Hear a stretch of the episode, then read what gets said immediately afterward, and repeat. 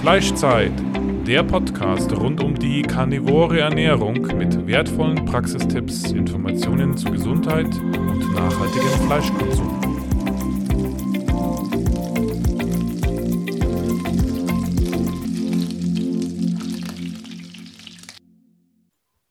So, also herzlich willkommen zu einer weiteren Folge des Fleischzeit-Podcasts. Wir haben heute Steffen Schäfer hier zu Gast ähm, von der Firma der Vogelsberger.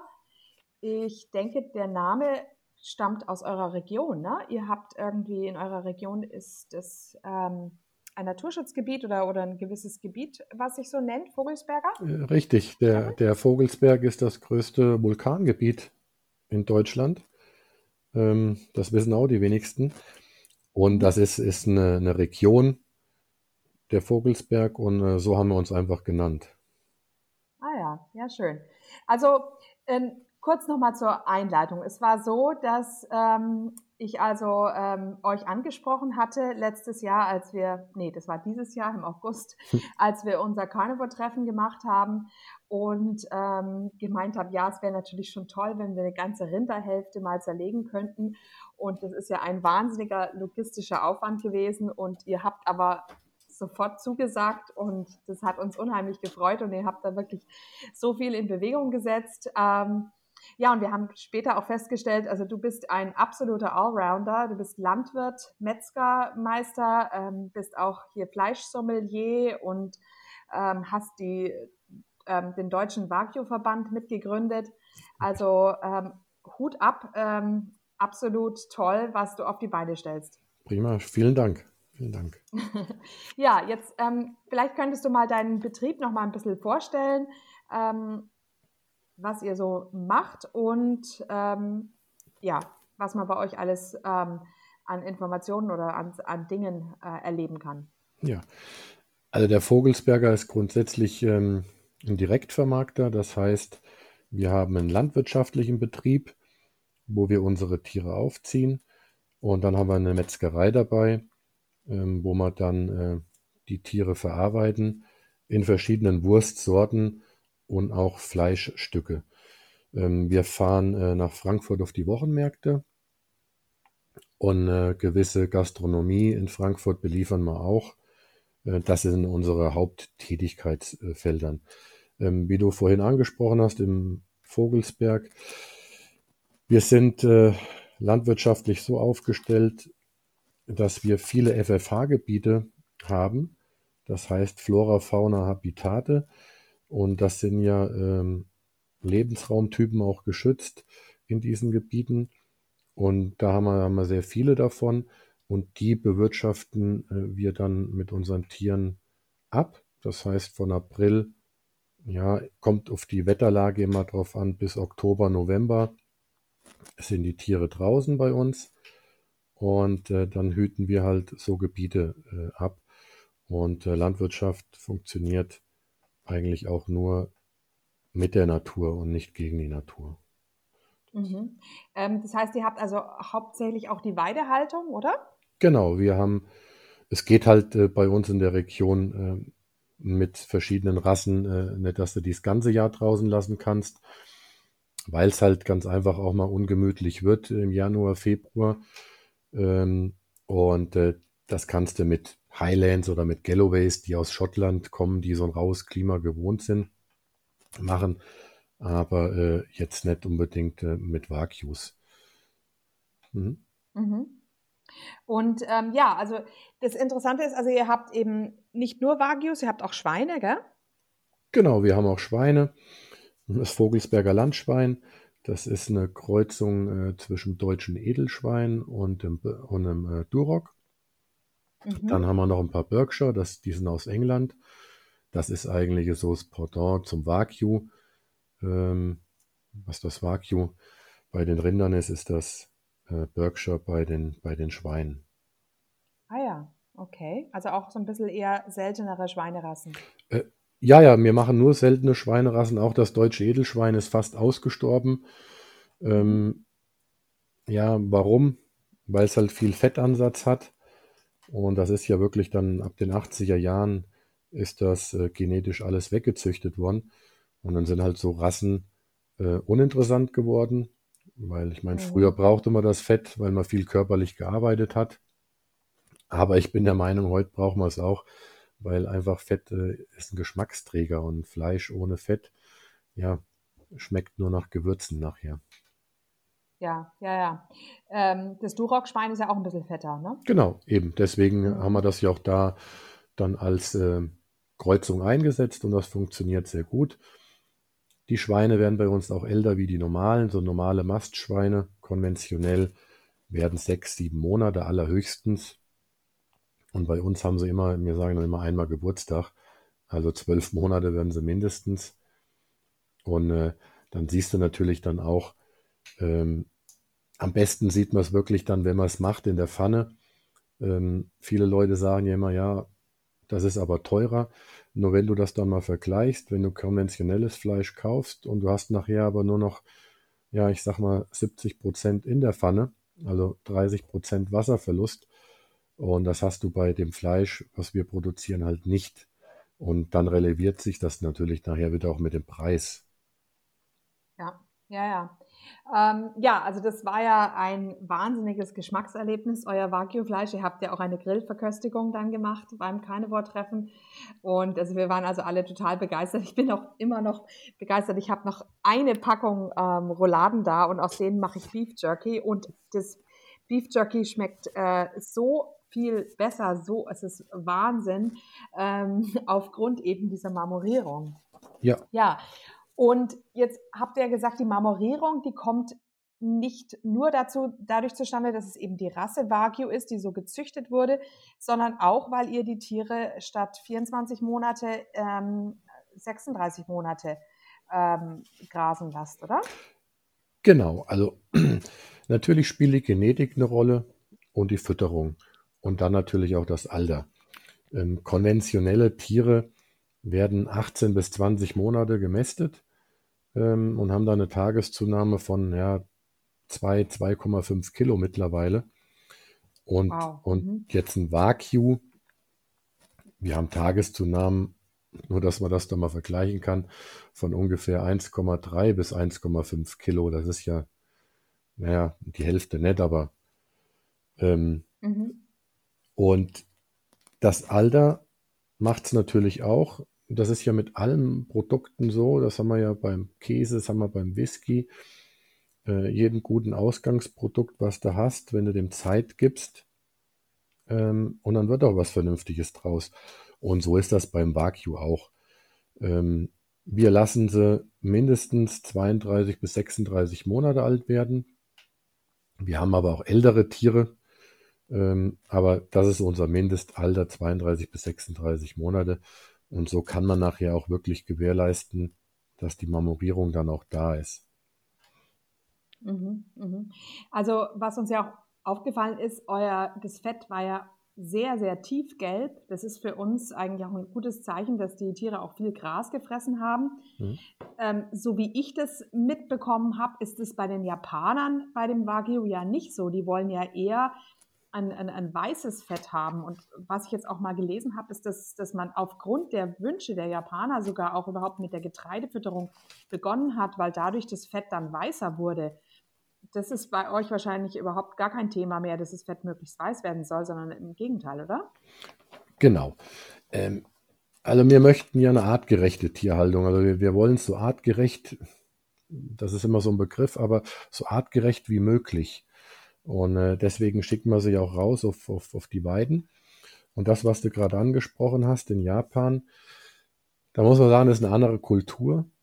Und, und, und die, die vergöttern das natürlich, ihr Wagyu. Das ist wie Sumo-Ring da. 2017 durfte ich ja nach Japan reisen und durfte da mit schlachten und auch zerlegen. Mhm. Und dann hat man natürlich ähm, ein paar Eindrücke da gesammelt. Und dann schließt sich manchmal auch der Kreis, wenn du dann so Sachen siehst.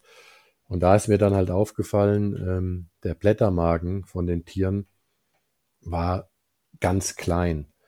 Äh, und bei unseren Tieren, das sind ja Wiederkäuer, ähm, war, ist der drei bis viermal so groß wie in Japan. Das heißt, die sind da bis an Rande der Azidose gefüttert wurden, also fast wie ein Schwein, Mhm. nur mit Getreide. Die haben nur so viel Raufutter bekommen, damit es gerade so hinhaut. Und das ist das, was du gerade angesprochen hast äh, mit dem Fett. Ähm, die wollen halt wirklich ganz, ganz rein weißes Fett haben. Ähm, aber gut, da mache ich denen gar keinen Vorwurf oder das ist halt die Kultur so. Nur so, so möchten wir es nicht. Äh, uns macht das gar nichts, wenn das Fett gelb ist. Im Gegenteil, äh, da kann man dann auch wirklich sehen, okay, das Tier ist vernünftig gefüttert worden und äh, eventuell kann man dann von der Fütterung auch auf die Haltung schließen, äh, dass es ein, ein gutes Leben gehabt hat. Mhm. Es ist ja auch ein Zeichen, je gelber das Fett, umso höher der Omega-3-Anteil.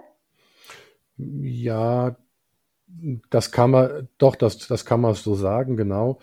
Du sagst es ja gerade, Omega-3, Wagyu-Fett ist, das Fett vom Wagyu ist sehr reichhaltig an Omega-3, aber nicht nur an Omega-3, an Omega-6 und auch äh, 7. Und äh, Omega-7, das hat jetzt, das will ich mir gar nicht auf die Fahnen schreiben, ein, ein, ein, ein Züchterkollege äh, hat das nämlich untersuchen lassen. Und ähm, da hat er mal so eine Broschüre rausgegeben, ist dich gesund? Und das ist auch wirklich wahr. Ähm, und mit Omega-7, das ist bei den Japanern festgestellt worden oder hauptsächlich bei den Asiaten, ähm, das äh, hemmt oder verlangsamt den Alterungsprozess. Und ähm, es ist auch sehr gut für Entzündungsprozesse. Also das ist äh, hier in Deutschland mittlerweile, das kann man belegen, an, an Studien, die da gemacht worden sind. Mhm. Ja, ja, ja. Ich habe das dann auch nachgeschaut, als, nachdem du das erwähnt hattest bei ähm, dem Vortrag, also bei dem Zerlegekurs und du Omega-7 erwähnt hast, haben wir uns alle angeschaut und haben gesagt, Omega-7, äh, davon haben wir noch nie was gehört. Vielleicht Ja. hat er das auch falsch ähm, äh, gesagt, aber danach habe ich es eben auch gegoogelt und tatsächlich, ähm, da sind also einige, ähm, das gibt's also und da sind einige ähm, Studien ähm, rausgekommen, die belegen, dass das sehr gesund ist. Ja. Richtig, ja. Ja, und ähm, das Tolle ist ja auch dieses Wagyu-Fett, das ist ja also sehr, sehr, bei Zimmertemperatur ist es fast flüssig, also es zeigt überhaupt, dass es einen hohen Anteil an mehrfach ungesättigten Fettsäuren enthält. Ich finde es jetzt auch toll, wenn ich zum Beispiel einen Salat mache, dann kann ich das praktisch statt irgendeinem pflanzlichen Öl hernehmen. Oder man kann es eben auch einfach nur, weil es flüssig ist, ja irgendwo auch ähm, einfach nur ja, Fleisch da rein tunken. Also das ist ja unheimlich ähm, geschmacksintensiv auch, hat auch wirklich diese dunkelgelbe Farbe, also ist wirklich ähm, eine unheimliche Besonderheit und ein absolutes Geschmackserlebnis, ja. Richtig. Ja, das Mhm. ähm, da nochmal ganz kurz, das vielleicht ein bisschen vertiefen. Ähm, was heißt ein Gendefekt? Ich, ich muss ja, ein Defekt ist nichts Schlechtes, ähm, aber ähm, das, das Rind, das Wagyu-Rind, das nennt sich Delta-9-Desaturase. Das ist ein Enzym und das ist halt wirklich äh, mitverantwortlich dafür, dass es äh, die einfach ungesättigten Ölsä- Ölsäuren umwandelt. Ähm, Mhm. wie du das gerade gesagt hast, weil ähm, das ist ja nicht normal für ein, für ein herkömmliches Rind, für ein Wiederkäuer. Und äh, das ist halt wirklich die Besonderheit äh, an dem Wagyu-Rind. Und du hast gerade richtig gesagt, und der Schmelz halt von dem Fett. Und das macht es halt wirklich besonders. Es schmeckt halt sehr gut und es ist noch gesund. Also besser geht's nicht. Mhm, mhm.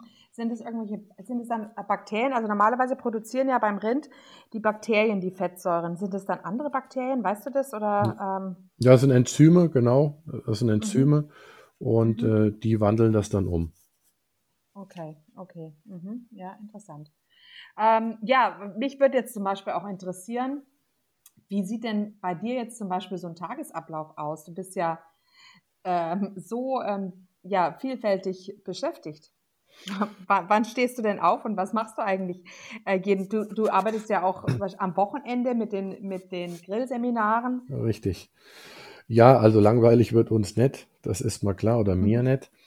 Ähm, ja, wenn du so Berufe hast wie Landwirt und Metzger, Punkt eins sind es mal sehr körperlich intensive Berufe, das ist einfach mal so.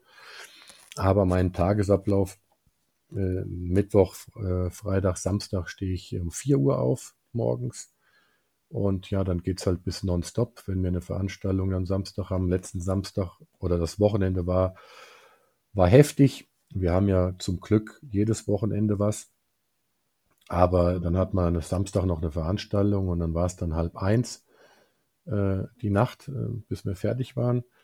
Und dann am Sonntag haben wir die nächste Veranstaltung gehabt und da ging es dann um 6 Uhr auch wieder weiter.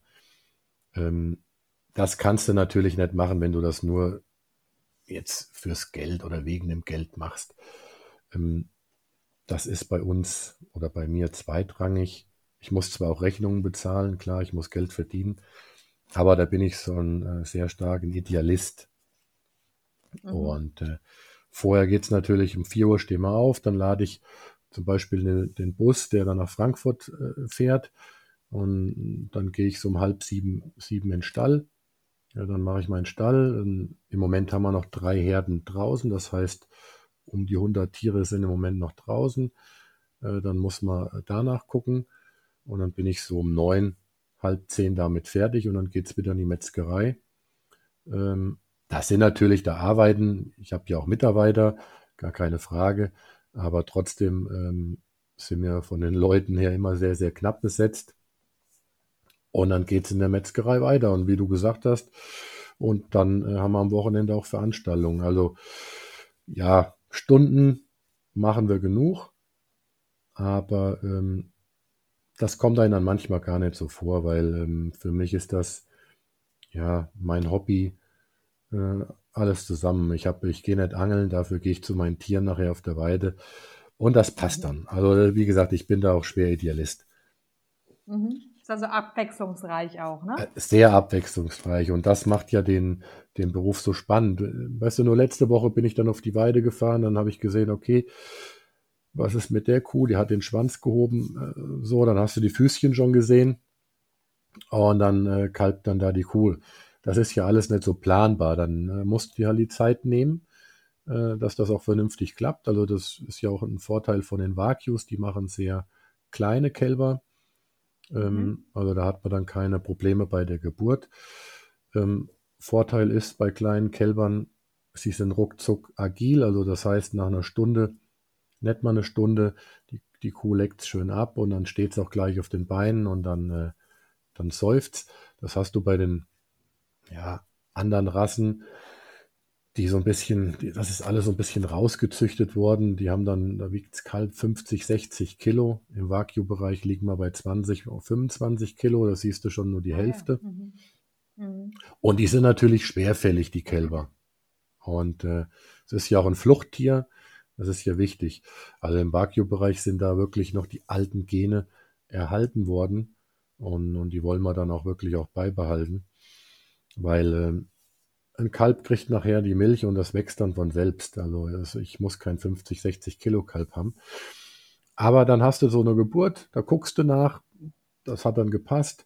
Ja, äh, es ist immer irgendwas anders. Also du kannst den Plan, den, den Tag da jetzt nicht äh, komplett durchplanen.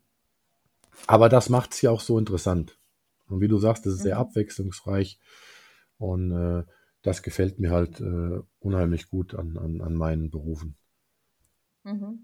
Ähm, ihr habt also, ihr betreibt also auch die Mutterkuhhaltung, das heißt, ihr nutzt nicht die Milch von euren Rindern, ne? sondern die Kälber bekommen die, ähm, die Milch von ihren Müttern. Genau, also wir melken nicht. Ähm, die Kälber äh, werden geboren und bleiben bei der Kuh circa sieben Monate. Und dann setzen wir es ab. Man, man nennt das dann Absetzen von der Mutter weg. Hat einfach den Grund, eine Kuh trägt neun Monate und äh, wir wollen halt der Kuh dann auch wieder eine Ruhephase geben, wenn sie das nächste Kalb bekommt. Und äh, dann haben auch diese Absetzer, was so nennen wir halt die kleinen äh, Rinder dann, die haben dann auch so, ja, je nachdem 250 bis 300 Kilo äh, Körpergewicht.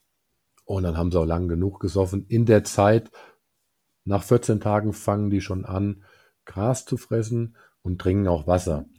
Aber trotzdem, mhm. die Milch ist natürlich äh, für die sehr, sehr wichtig äh, und wachsen dadurch auch sehr viel schneller.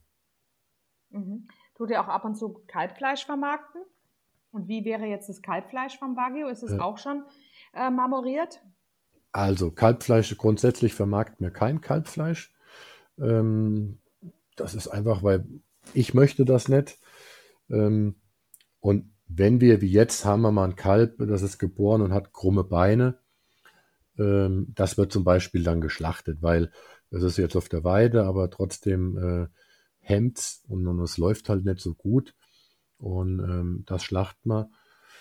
Und die Marmorierung ist da noch nicht da. Also das muss man, muss man ganz einfach so sagen. Das ist, ähm, die Marmorierung entsteht ja die ersten 270 Tage von so einem Rind sind halt sehr, sehr wichtig. Warum? Weil da der Muskelaufbau beginnt. Und äh, wenn ich viel Muskelzellen habe, weil wir wollen ja eine feine Marmorierung haben im Fleisch, und da brauche ich halt viele Muskelzellen.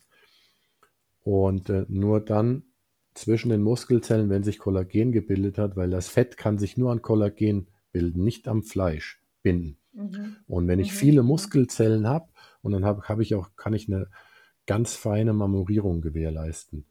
Und das hast du zum Beispiel bei Kälbern, die aus Milchviehbetrieben kommen. Das machen wir ja auch. Wir ähm, versenden Embryonen und die werden bei schwarzbunten Kühen eingesetzt. Das nennt man dann eine Leihmutter. Und dann werden aber die Kälber sofort nach der Geburt von den Kühen weggenommen. Die kriegen zwar die Biestmilch, das ist die, die Milch, die sie, die sie unbedingt brauchen, die ersten zwei Tage. Mhm, das Kolostrum, Ge ja. Mhm. Genau so ist es, weil da äh, die ganzen Abwehrstoffe sich dann aufbauen. Ähm, und dann bekommen sie halt normale Milch.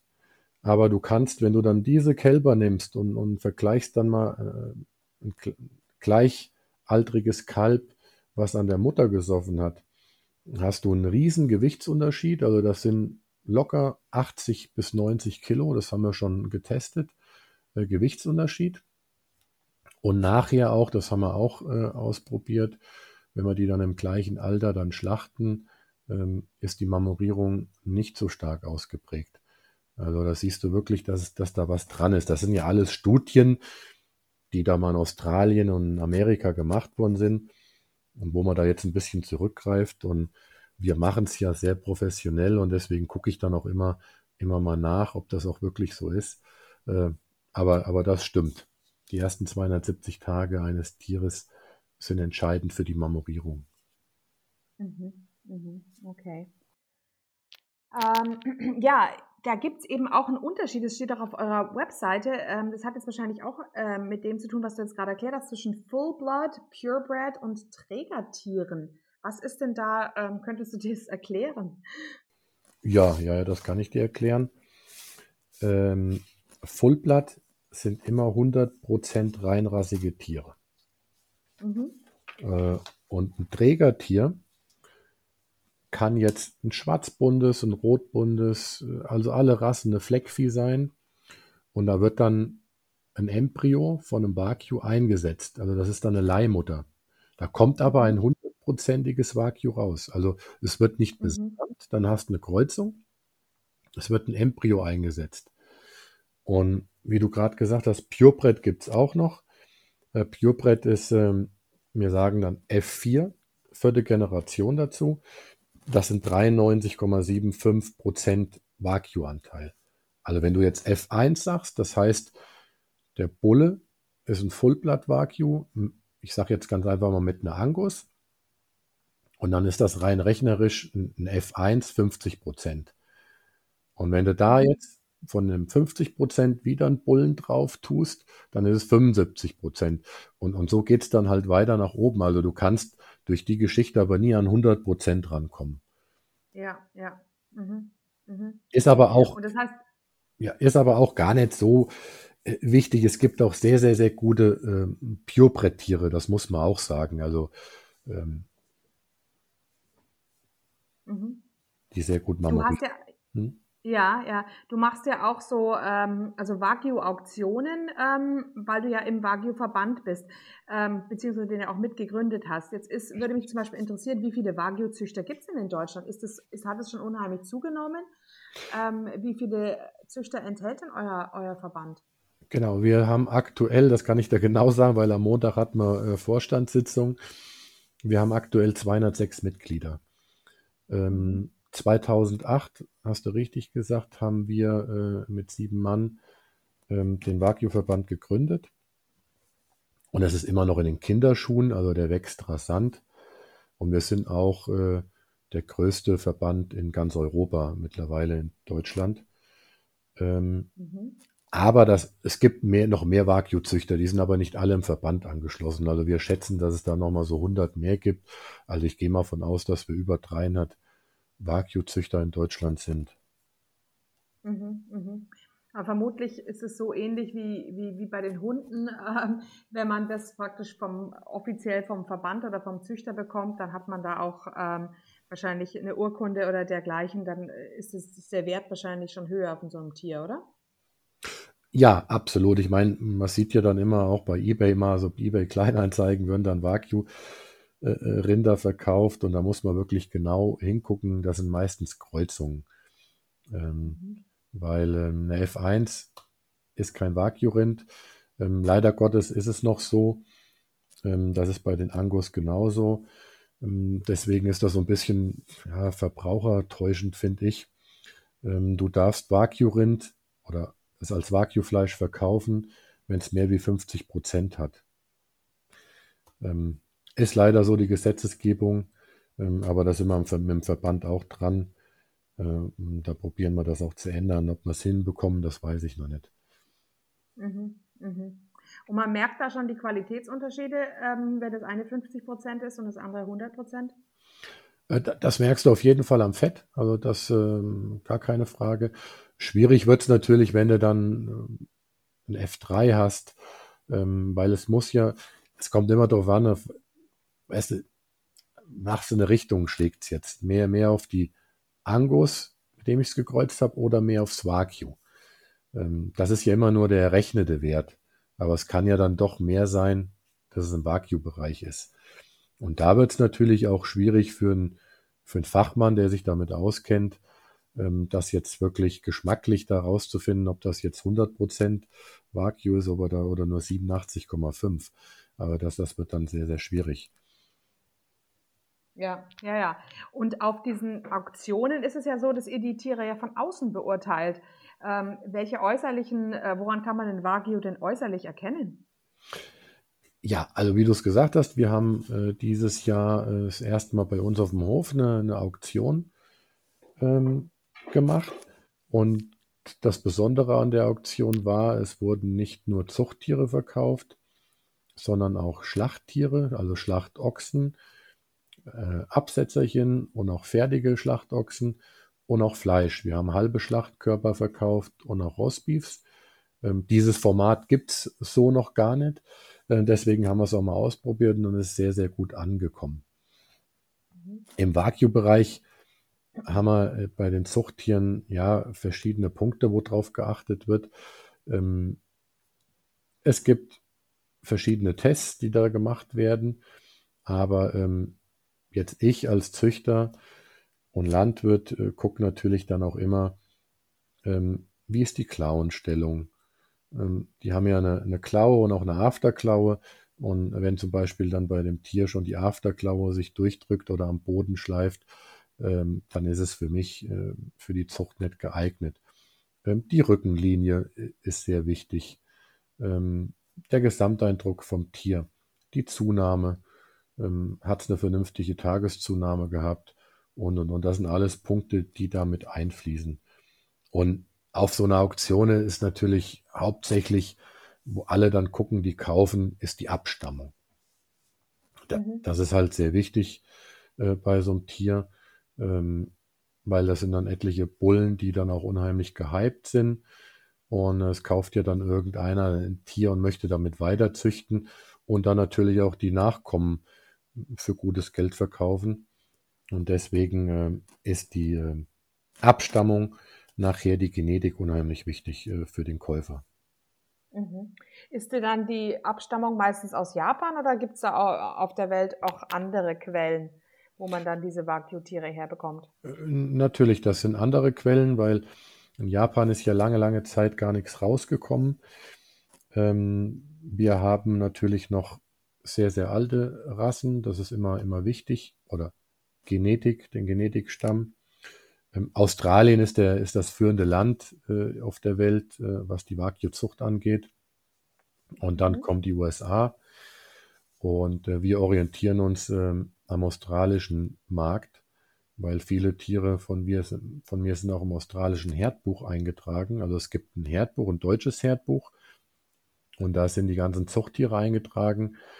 Und ähm, im Australien auch. Warum machen wir das? weil wenn wir Genetik weltweit verkaufen möchten, und dann musst du dich halt nach dem richten, äh, der den Takt angibt, und das ist einfach mal Australien. Ähm, und deswegen sind wir im australischen Herdbuch. Und da wird aber auch viel Genetik von Australien gekauft und auch äh, von den USA. Ähm, ja, also dann hast du uns zum Beispiel, als du da warst äh, bei dem Treffen, hast du uns erzählt, dass ähm, du ähm, bei der Schlachtung der Tiere darauf achtest, dass es möglichst stressfrei ähm, verläuft. Ähm, welche Methoden hast du dir denn da ähm, überlegt? Und was mich noch interessieren würde, woran erkennt man dann zum Beispiel, wenn ein ähm, Rind dann doch vielleicht Stress hatte bei der Schlachtung? Wie was ändert sich da am Fleisch, an der Fleischqualität? Hm. Da sprichst, sprichst du wirklich einen, einen sehr, sehr wichtiges Thema. Da sind ja viele Punkte wichtig in, in so einem Prozess, sag ich mal.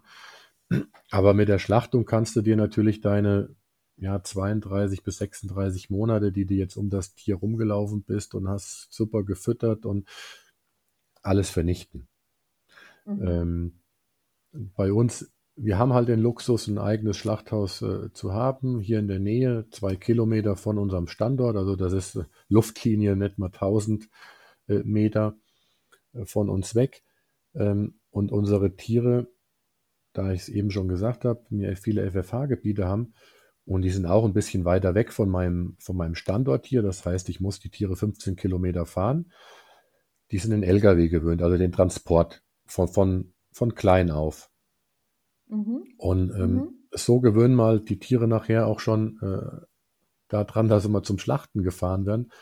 Weil die wissen ja jetzt nicht, jetzt werden sie zum Schlachten gefahren, sie denken, es geht auf die Weide. Und was ich persönlich immer mache, ich äh, ähm, fahre immer zwei Tiere. Also so ein Rind ist ja ein Herdentier. Mhm. Und ähm, die fühlen sich immer sicherer, wenn noch ein Tier dabei ist. Und deswegen muss man das nicht unbedingt immer herausfordern. Ähm, die alleine zu fahren, weil dann haben sie schon mal Stress. Ähm, man hat ja auch, oder viele, ich will es einfach mal ganz, ganz simpel erklären, wenn du Sport treibst und du hast einen Krampf und dann ist es ja übersäuert. Äh, und genau das wollen wir ja nicht. Wenn sich ein Tier jetzt aufregt, du transportierst es alleine oder es wird jetzt an einen anderen Schlachthof gefahren mit vielen anderen Tieren. Das ist ja dann auch immer in jeder Herde wird ja dann erstmal ein ja, Herdenführer ausgemacht und dann ordnen sich die anderen unter. So, und jetzt äh, transportierst du dann äh, die Tiere und äh, sind aus vielen verschiedenen Stellen und äh, dann müssen sie auch erstmal einen Rangkampf ausmachen. Ja, wer ist jetzt hier der Herdenführer? Da strengen sie sich natürlich an und einige sind natürlich dann auch so schüchtern oder haben auch Angst und äh, machen da gar nicht mit, aber die schwitzen dann. Das heißt, sie verbrauchen ihr Glykogen, Muskelzucker. Mhm. Das ist unheimlich wichtig nachher beim Schlachten, weil dieses Glykogen, wenn es geschlachtet ist, wird zur Milchsäure umgewandelt und die brauchen wir für, die, ähm, für den Reifeprozess. Das ist unheimlich wichtig. Wenn der nicht vorhanden ist, ähm, wird das Fleisch ganz einfach zäh und äh, wird auch nicht so haltbar wie es dann im optimalen Zustand ist. Wir sprechen dann von Extremfällen. Ähm, sprichst du dann bei zum Beispiel, äh, hast du da bestimmt schon mal bei Schweinefleisch ähm, von äh, PSE-Fleisch, Pale Soft Executive heißt das. Das ist dann wässrig, weich, also so, wie wir es nicht haben wollen. Und wenn du den, wenn du den Prozess so einhältst, die Tiere sind schön ruhig beim Schlachten, und dann kann der Reifeprozess beginnen. Da kommen dann die Enzyme raus und die tun natürlich dann wirklich den ganzen pH-Wert äh, dann mit einschalten und äh, dann nimmt sich, nimmt der Prozess seinen Gang und du hast dann unheimlich tolles und langes, haltbares Fleisch. Wir haben in unserer Reifekammer schon so viel ausprobiert. Ich habe schon so viel Rostbeefs zugekauft von verschiedenen Schlachthöfen und ähm, die meisten, ich sage jetzt 90 Prozent, konntest du gar nicht äh, fertig reifen. Und das sagt mir dann halt wirklich, was ich eben gesagt habe, ähm, weil da wirklich dieser, dieser ganze Prozess halt auch unterbrochen wird. Die Tiere haben Stress gehabt vorher und dann kannst du das Fleisch nicht vernünftig reifen. Mhm, mhm, ja, das heißt also, ihr, ihr nehmt eben immer zwei Tiere aus einer Herde und transportiert die allein zum Schlachthof. Genau, genau. Mhm, mhm, okay. Aber hier muss man auch wirklich sagen, äh, den Luxus haben nicht viele, äh, dass ein Schlachthaus nebenan haben. Ähm, da möchte ich nochmal, äh, es werden ja überall die Schlachthäuser zugemacht. Also jetzt hier bei uns in Ja. der Region, Gießen, Marburg, Bad Hersfeld, nur ein paar zu nennen, die haben ja alle zu. Und deswegen geht es auch nicht ohne Tiertransport. Also ähm, es ist immer so einfach gesagt, aber äh, die Umsetzung ist natürlich dann für, für äh, die verschiedenen Landwirte sehr schwierig. Mhm, Ja, ja. Und oft ist es so, die Landwirte, die auch wirklich eine Hofschlachtung machen wollen, denen wird dann auch, ähm, werden dann auch Schwierigkeiten ähm, gemacht von Seiten der Ämter, ne? Das ist hier ganz extrem. Ich finde es für einige Rassen äh, ist das eigentlich ein Muss, diese Weidetötung. Ähm, wie willst du einen Galloway, der, ja, der jahrelang draußen war, oder auch einen Highland, ähm, äh, auf den Hänger führen und dann ins Schlachthaus? Die, die haben da komplett Stress und da ist das schon vorprogrammiert, dass da kein gutes Fleisch rauskommt. Und eine Weideschlachtung ist für mich ja das Optimale. Mhm. Mhm. Aber das geht bei euch auch nicht. Nee, ähm, da werden dir die Auflagen dann so hoch gemacht und dies und das und ähm, du hast halt, ähm, das ist halt das Schöne, wir sind zwar eine EU mittlerweile, aber ähm, da ist das so gegliedert, jeder Kreis, wir haben ja ein Kreisveterinäramt, ähm, kann das für sich entscheiden. Und äh, wenn du Mhm. jetzt äh, bei uns zum Beispiel im Schwalm-Eder-Kreis wird das befürwortet, im Vogelsberg-Kreis, ja, ist man da jetzt nicht so dafür. Mhm. Mhm. Glaubst du, dass sich das ändert, dass da die Ämter sich irgendwann, äh, irgendwann umstellen werden? Ja, ich hoffe es. Ne? Ich, es ist ja immer, immer auch so bei, bei so Ämtern, die dann kommen und prüfen das. Ja, ähm, sie wollen halt nichts falsch machen. Sie haben dann eine Vorschrift, eine EU-Vorschrift und, und die muss dann umgesetzt werden. Äh, und da vermisse ich so ein bisschen einfach mal Rückhalt. Ja, ich habe das jetzt so entschieden und so wird es gemacht. Ähm, weißt du, sie verstecken sich halt so ein bisschen äh, hinter den EU-Vorschriften. Und dann, äh, ja, kommt es dann halt so, dass du sagst, okay, das, das kann gar nicht so durchgeführt werden, ähm, wie das da steht. Und, und deswegen wird es dann auch nicht gemacht. Aber fürs Mhm. Tierwohl ist es das Beste, was es gibt. Ja, ja, ja. Mhm. Genau, ich war auch schon öfter bei so einer Hofschlachtung dabei und ähm, hatte auch das Gefühl, das ist also für die Tiere, das, die bekommen dann ja im Grunde gar nicht viel mit. Aber gut, wenn deine Tiere jetzt auch an, an den Transport im, im LKW gewöhnt sind, dann ist es für sie eben, du Genau. weißt da schon, wie du das genauso gut regeln hin, hinbekommst. Ja, Ähm, jetzt würde mich noch interessieren, man sagt ja auch oft Kobe-Rind. Gibt es einen Unterschied zwischen Kobe und Wagyu? äh, Kobe ist die Region. Also Kobe-Fleisch, das war ja so das erste importierte Fleisch, was dann nach Europa reinkam und auch Deutschland. Und deswegen ist das noch so in den Köpfen von den ganzen Leuten Kobe. Kobe ist eine Region, das ist wie Champagner. Ähm, es ist das gleiche Rind. Wagyu-Rind, Mhm. ähm, das ist das gleiche. Das heißt ja übersetzt äh, Wagyu, äh, japanisches Rind. Okay, mhm, mhm. gut. Wie sieht es denn mit der Biozertifizierung aus? Gibt es überhaupt in Deutschland ähm, Wagyu-Rinder, die biozertifiziert sind? Oder ähm, Gibt's. das? Ähm, gibt, ähm, das sind aber ganz, ganz wenige Betriebe. Ich kenne jetzt nur zwei Betriebe, äh, die biozertifiziert sind. Ähm, das Problem ist, genau wie wir das hier machen, äh, wenn du jetzt Embryo-Gewinnung machst und, und, und die einsetzt, kriegst du kein Biozertifikat. Du kannst alle Mhm. Voraussetzungen haben. Das heißt auf Stroh, äh, den Platz, äh, die Fütterung. Ähm, aber sobald du dann Embryoübertragung machst, äh, bekommst du das Biozertifikat nicht. Bin ich auch mit einverstanden. Man muss ja irgendwo Richtlinien ansetzen. Äh, das passt. Und deswegen ist es aber im Wagyu-Bereich recht schwierig, ähm, dass du da Biobetriebe findest. Aber, aber ich, ich kenne zwei Stück, hm, die es gibt. Mhm. Also äh, das heißt, es ist wahrscheinlich für die Zukunft, wenn es immer mehr Wagyu-Rinder in Deutschland gibt, wird es vielleicht irgendwann auch nicht mehr nötig, das mit diesen Embryonen zu machen, sondern dann hat man vielleicht genug Stiere, die dann selber besamen können, reinrassige. Ja, also das ist, das ist mein Ziel, eine, eine schöne Mutterkuhherde zu haben, ähm, wo du dann Bullen dabei tust und die dann alle neun Monate ihr Kalb bekommen. Ähm, das ist das Ziel, was ich verfolge und da hast du recht. Ähm, mit den Jahren, die jetzt noch kommen, wird das natürlich auch weniger.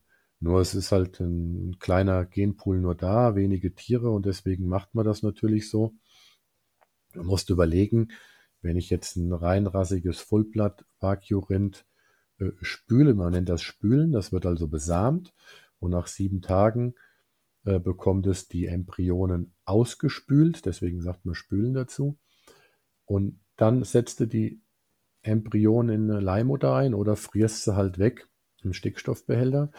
Und so kann aber so ein, so ein Tier nicht nur ein Kalb in neun Monaten produzieren. Ähm, es kommt darauf an, wie oft du sie spülst, aber ähm, das ist äh, durchaus möglich, dass die dann 50, 60 Nachkommen im Jahr produziert.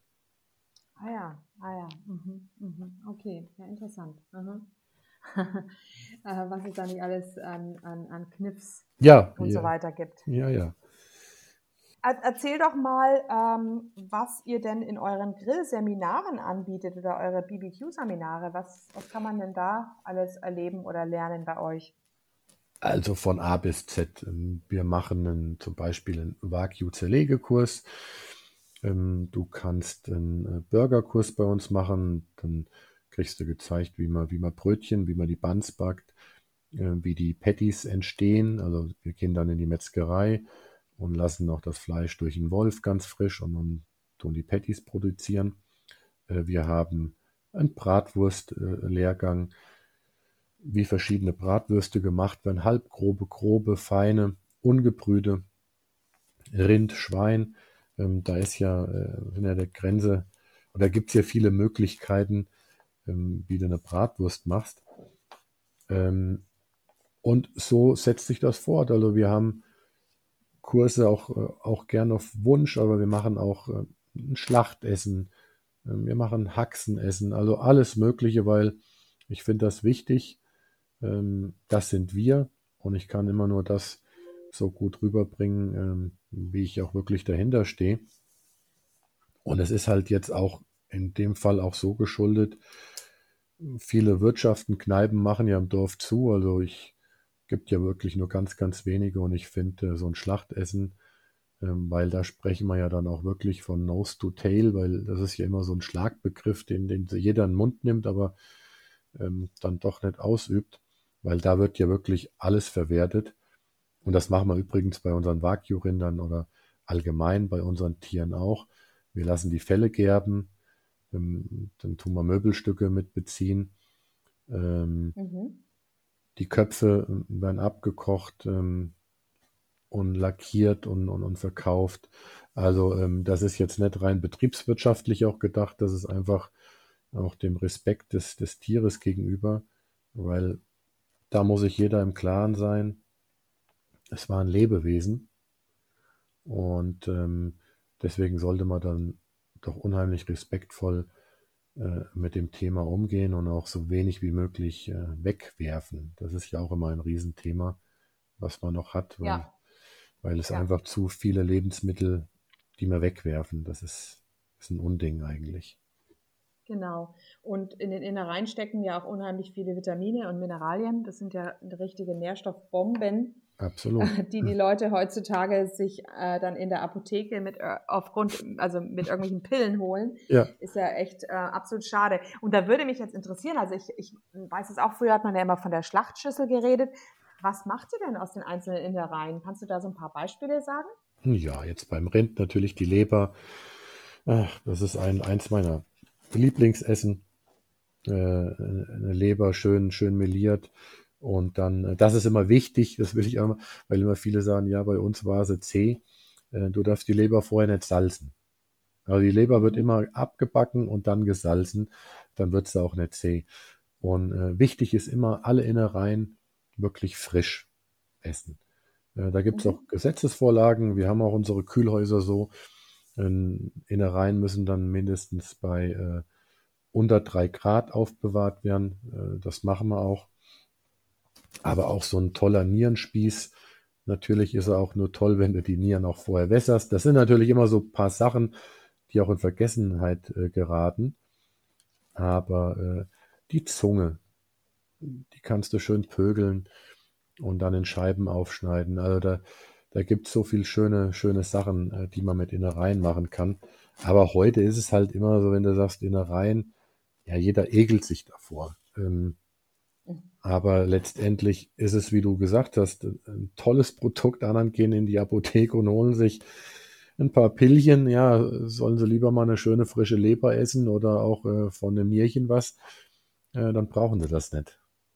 Genau, also Vitamin A ist ganz ja. in der Leber, Vitamin B, ja. alle Sorten B-Vitamine. Genau. Aber auch Vitamin C ist in den Innereien ähm, noch in, in, einem höheren Maß vorhanden als im Muskelfleisch. Und dann, wenn wir auf die Mineralien kommen, Zink, Eisen braucht man ja niemandem sagen, aber nee. auch Zink. Alle haben einen Zinkmangel heutzutage. Richtig. Ähm, ja. Und was heißt denn melierte Leber? Das Wort meliert kannte ich jetzt nicht. Ja, du tust einfach ein bisschen Mehl eintungen, das, dann sage ich dazu meliert.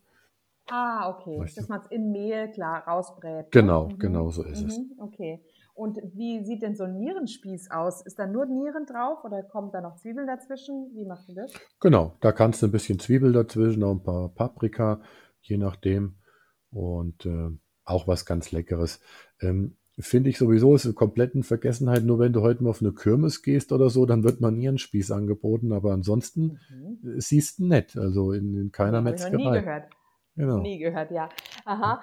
Ähm, äh, das wird dann gegrillt wahrscheinlich, ne? Genau, den kannst du angrillen, in der Pfanne braten. Äh, richtig.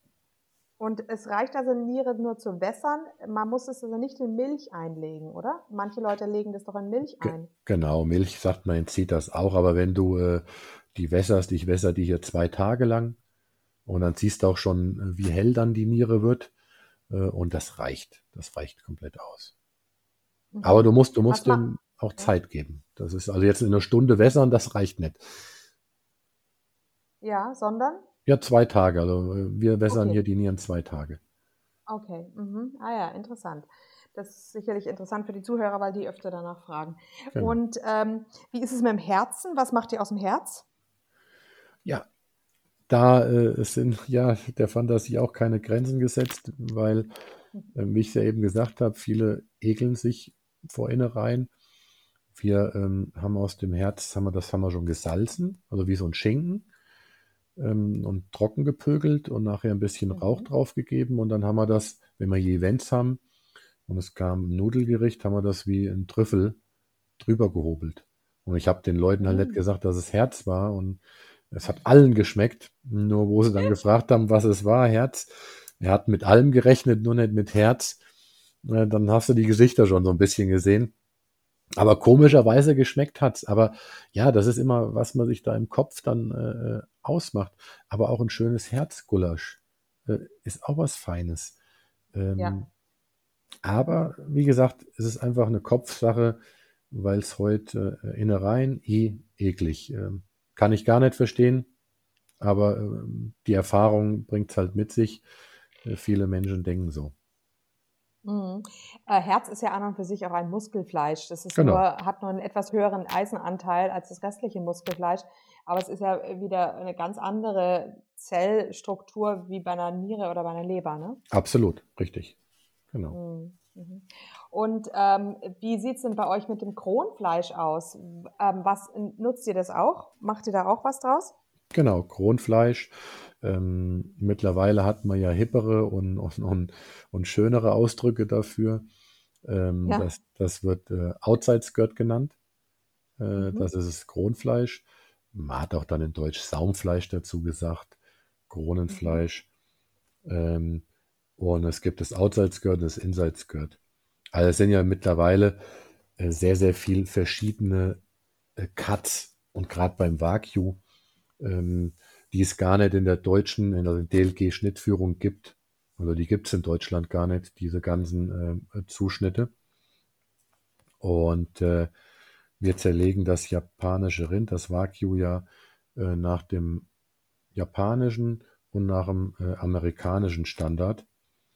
Und Mhm. so bekommst du natürlich sehr, sehr viele unterschiedliche Zuschnitte raus, die eigentlich im Suppenfleisch sind und die du im Wagyu-Bereich aber äh, komplett als Kurzbratenstück verwenden kannst. Und das macht Mhm. halt das Rind auch nochmal, ja, so wertvoll. Mhm. Ja, ja. Also das, du hast gesagt, das heißt DLG. Hm? Ähm, Deutsche, wie, hat- wofür steht das? Ja, da kann, kann man nachlesen, da ist die Schnittführung ähm, ähm, äh, niedergeschrieben. Ähm, und äh, da gibt es halt wirklich diese Cuts noch nicht. Ich meine, irgendwann, wenn wir da auch hinkommen, äh, der Christoph Grabowski hat ein äh, Zuschnittbuch geschrieben über die ganzen äh, neuen Cuts. Das ist auch wichtig. Aber diese neuen Cuts werden im Ausbildungsrahmenprogramm für die Lehrlinge komplett noch nicht berücksichtigt. Und das ist halt immer schade. Ähm, da braucht das System halt, ich sag immer mal, nochmal 20 Jahre, bis es wirklich dann ändern. Ähm, ja, leider ist es aber so. Mhm, mhm. Ähm, unter diesem Inside Skirt Steak, da versteht man wahrscheinlich diesen Nierenzapfen oder das Anglais, ne? Nein, das ist der Hanging, Nein? Okay. nee, das Hanging Tender. Hanging Tender. Mhm. äh, heißt Nierenzapfen Anglais. Also du siehst, die haben ja viele Namen. Ähm, äh, das Inside Skirt ist im Bauchlappen innen drin. Und äh, nur mal, wenn wir jetzt an dem Bauchlappen sind, früher in meiner Lehrzeit ähm, ist da nicht ein Stegcut rausgeschnitten worden. Und heute kannst du ähm, das Short Plate, das Flank Steak, äh, das Inside Skirt, das Outside Skirt ist ja auch da dran äh, und das Flap Meat rausschneiden. Das heißt, du hast fünf Stegcuts äh, in dem Lappen und früher äh, hat man nicht einen rausgeschnitten. Es ist alles in die Wurst gelandet. Da muss man auch dazu sagen, Deutschland ist und war ein Wurstland. Also die mussten sich auch nie Gedanken machen, äh, wo, was mache ich jetzt mit dem Fleisch. Äh, gibt ja nur eigentlich Roastbeef, Filet, Hüfte ähm, und, und, und Ribeye. Das sind so die bekanntesten äh, Steaksorten. Ähm, der Zuschnitt, den wir hier machen, äh, wie gesagt, in Südamerika haben sie halt wenig Wurst gemacht und die haben sich halt dann Gedanken gemacht, Mensch, was mache ich damit und was mache ich aus dem Muskel und aus dem und so sind halt dann diese, diese Zuschnitte entstanden. Mhm. Mhm. Ja.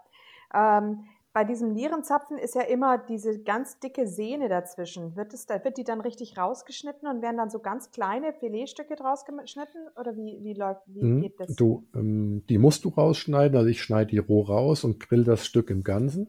Äh, das ist eins, Mhm. äh, eins meiner Lieblingsstücke und jetzt hatten wir äh, einen Verbandstag und da waren ja auch viele Wagyu-Züchter und dann habe ich auch so seltene Cuts mal vergrillt. Und dann hat der eine gesagt, äh, den verkaufe ich gar nicht mehr. Der schmeckt ja so gut, den esse ich immer selbst. Äh, hast ja auch nur einen davon in so einem Tier. Und ähm, wir lösen äh, die Sehne da raus. Und dann hast du halt zwei Stücke und die grillen wir im Ganzen und dann schneiden wir es äh, nachher als ähm, Medaillons auf. Genau. Ah ja, okay. Mhm. Gut, ja, guter Tipp. Ähm, jetzt habt ihr ja auch wahrscheinlich relativ viel Fett übrig. Verkauft ihr das auch? Ihr habt ja auch einen Online-Versand. Kann man das bei euch auch ähm, kaufen, das Wagyu-Fett? Genau, das kann man kaufen, das Wagyu-Fett. Ähm, an so einem äh, Tier, wenn das jetzt 32 bis 36 Monate alt ist, natürlich immer je nach Gewicht, aber dann kannst du schon so 100 Kilo subkutanes Fett haben. Ähm, Mhm. und, und dann ist das natürlich schon eine Menge. Wir machen es natürlich, wir machen äh, Burger, da kommt es drunter. Wir lassen es aus für äh, Wagyu-Schmalz, wir machen Wagyu-Griebenschmalz. Ähm, Mhm. viele Köche äh, benutzen das Wagyu-Schmalz äh, ganz einfach zu braten, auch wenn sie normales Rindfleisch jetzt haben, äh, nehmen sie aber Wagyu-Fett, weil es halt auch wirklich den, den besonderen Geschmack äh, dann ein bisschen hervorbringt. Ja, ja. Mhm, mhm.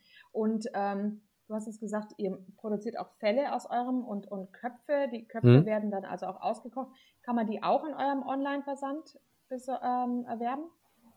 Genau, ich weiß jetzt nicht, ich glaube nicht, dass wir so online drinstehen haben, aber wenn man uns eine E-Mail äh, schreibt, äh, wir sind da und daran interessiert, ist das gar kein Problem. Äh, so ist es. Verschickt mir auch die ah, ja. Fälle mhm. und auch, äh, auch die mhm. Köpfe. Mhm. Ja, toll. Ähm, genau, ich werde auch auf alle Fälle dann äh, noch in die Show Notes schreiben, wo ihr eben auch auf, in Frankfurt zu finden seid. Ne? Ja, schön. Genau. Ähm, ja, Habt ihr grundsätzlich dann sehr viel Fett übrig? Weil wenn ihr fettes Wagyu habt, ihr habt fettes Schwein, ähm, ist, ist dann bei euch die Wurst auch etwas fetter als andere Wurst? Oder ähm, ähm, was, was macht ihr mit dem ganzen überschüssigen Fett? Na, du hast bei deinen Wurstsorten hast du deine Rezepturen. Ähm, natürlich kannst du da immer mal mit, mit 2-3 Prozent spielen, aber ähm, mehr auch nicht. Ähm, also es geht, wir haben, unsere Wurst ist jetzt nicht unbedingt fetter wie, wie andere. Äh, obwohl, ähm, wenn wir jetzt Hausmacherwurst machen, eine Kochwurst, die ist dann schon sehr deftig bei uns. Ähm, aber wie ich es gerade gesagt habe, ähm, wir verkaufen natürlich auch. Ähm, da ist die Nachfrage äh, sehr hoch. Und wie, wie eben gesagt, wir machen halt verschiedene Produkte daraus. Ähm, mhm. Und so, so bekommen wir es natürlich dann auch los, weil ähm, das ist eine Mischkalkulation, wenn du das ganze Tier vermarktest und noch zerlegst. Und äh, dann kannst du unmöglich jetzt 100 Kilo äh, Fett wegwerfen. Äh, und das ist ja auch wertvolles Fett. Man, man wirft sowieso von so einem Tier eigentlich gar nichts weg, sollte man gar nichts wegwerfen. Auch die ganzen Knochen, wir, wir sägen die Knochen, ähm, da machen wir dann, die stellen wir auf und dann gibt es eine Grundsoße daraus äh, und und und. Also es wird nichts weggeworfen bei uns. Mhm. Ja, toll.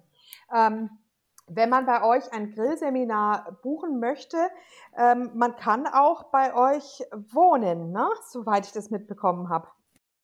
Genau, ähm, gleich nebendran ähm, haben wir äh, ein Haus, das haben wir umgebaut. Ähm, das sind äh, im mittleren Geschoss sind äh, drei Apartments mit einer Küche und oben sind nochmal zwei Apartments. Und das Stockwerk ist vermietet an einem, an einem Mitarbeiter von mir. Und wir haben äh, seit zwei Jahren ein spannendes Projekt. Äh, eine alte Mühle habe ich gekauft und die sind wir, ja. um, die sind wir am Umbauen. Und da gibt es dann auch äh, nochmal zusätzlich Apartments. Äh, und da kann man dann genau immer wohnen, wenn man jetzt hier sich einbucht bei den Seminaren und das vorher sagt, man möchte übernachten. Äh, da gibt es verschiedene Möglichkeiten. Mhm. Ja, schön. Wir haben ja eben schon gesagt, ähm, deine Frau hat gesagt, ja, nächstes Mal kommt er doch einfach zum Karnevaltreffen zu uns. Ja. Und ähm, jetzt habe ich schon äh, geplant, dass wir dann im Jahr, also fürs nächste Jahr ist es, ist eure Mühle jetzt noch nicht fertig, aber im übernächsten Jahr, da werden wir dann zu euch kommen. Da freuen wir uns schon. Da, da ist es fertig und das ist ein äh, sehr, sehr schönes Projekt. Jeder Tag, wenn ich, wenn ich da bin, äh, ja, und es geht vorwärts, erfreue ich mich daran. Das ist einfach Aha. so schön. Weil Aha, äh, das ja, sind halt toll. wirklich zehn Hektar drumrum. Du hast links und rechts nichts. Das sind Teiche mit da.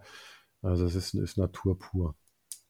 Mhm, wunderschön, ja. Mhm, toll, wenn man da ähm, ja sowas Altes auch wieder herstellen kann und restaurieren kann. Das ist ja doch auch, ähm, wie heißt es so schön, ähm, Eigentum verpflichtet und ähm, Absolut. es ist gut, wenn die Leute wirklich auch was machen aus dem, was sie, was sie da haben. Ja, Richtig. schön. Ja, was könntest du denn unseren Zuhörern noch als ja, mit auf den Weg geben am Schluss? Naja, aus dem Ganzen, was man ja heute so ein bisschen gehört hat, äh, ist Wagyu-Fleisch sehr gesund. Ähm, mhm. Und deswegen ähm, würde ich ganz einfach mal sagen, esst, esst. Man muss, man muss gar nicht ständig oder ähm, jetzt, jetzt kiloweise Fleisch essen, aber ähm, dafür wirklich hochwertiges Fleisch. Und da würde ich dann äh, einfach sagen, ist das Wagyu ja äh, für geschaffen. Und wir haben es ja gehört, an Omega-3, Omega-6, Omega-7 Fettsäuren reichhaltig. Ähm, Dann muss auch keiner äh, in die Apotheke und sich irgendwas holen. Und ein paar Innereien bitte auch essen äh, und dann äh, werdet und bleibt ihr gesund. Genau, genau. Ja, mhm. Und schön, dass es eben so Leute gibt wie dich, die eben mit so einem Elan hier wirklich in, in so vielfältiger Weise ähm, da arbeiten. Und wir dürfen eben auch das Fleisch in Deutschland nicht aufgeben, sondern wir müssen zeigen, dass es eben eine unheimlich wertvolle und nahrhafte Quelle für uns alle ist. Absolut, so ist es. Und das, der Geschmack vom Wagyu, also wer das noch nicht äh, getestet hat, das kann ich euch auch ans Herz legen, unbedingt. Es ist wirklich ein Geschmackserlebnis. Ganz toll. Ja, schön. Mhm. Okay, ja gut, dann vielen Dank für das Interview und dann ja, sehen wir uns sicherlich irgendwann wieder. Mit, mit Sicherheit. Ich, ich bedanke mich. Okay, ja, danke. Tschüss. Tschüss. Und hier unser Haftungsausschluss. Alle Inhalte im Podcast werden von uns mit größter Sorgfalt recherchiert und publiziert. Dennoch übernehmen wir keine Haftung für die Richtigkeit, Vollständigkeit oder Aktualität der Informationen. Sie stellen unsere persönliche, subjektive Meinung dar und ersetzen auch keine medizinische Diagnose oder ärztliche Beratung. Dasselbe gilt für unsere Gäste. Konsultieren Sie bei Fragen oder Beschwerden immer Ihren behandelnden Arzt.